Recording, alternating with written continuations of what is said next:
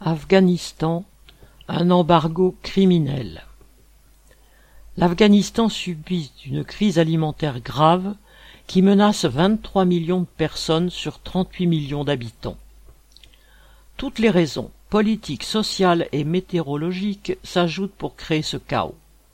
La production agricole afghane est en chute à cause des effets cumulés des sécheresses de plus en plus graves et de décennies de guerre qui ont détruit les infrastructures et déstabilisé les marchés.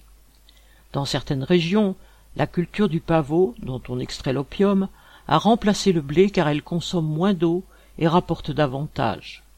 Les importations de céréales et l'aide alimentaire internationale ont été stoppées depuis l'arrivée au pouvoir des talibans en août dernier. Les neuf milliards et demi de dollars de fonds de la Banque centrale afghane sont bloqués par les États-Unis. Cela prive le nouveau régime des moyens pour acheter de la nourriture, et cela provoque une pénurie générale d'argent liquide qui alimente l'inflation.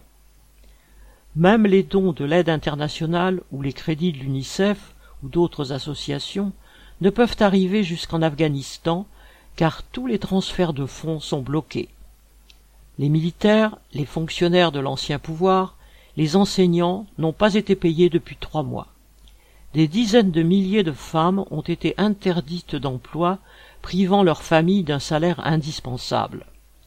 Les hôpitaux sont en ruine car ils n'ont pas d'argent pour payer l'électricité et les salaires du personnel et manquent de médicaments. Dans plusieurs régions, y compris à Kaboul, la pauvreté est en train d'engloutir le pays. Des reportages insoutenables montrent l'agonie des enfants et le désespoir des parents. Citation. J'ai vendu ma fille en vue d'un mariage parce que nous avons faim et que nous avons des dettes. Je l'ai fait parce que je n'avais pas le choix. Fin de citation, a expliqué une mère.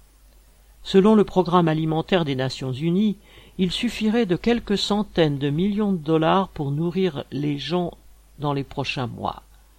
Cette somme est à comparer aux 400 millions de dollars destinés à l'Afghanistan et bloqués par le FMI. Xavier Lachaud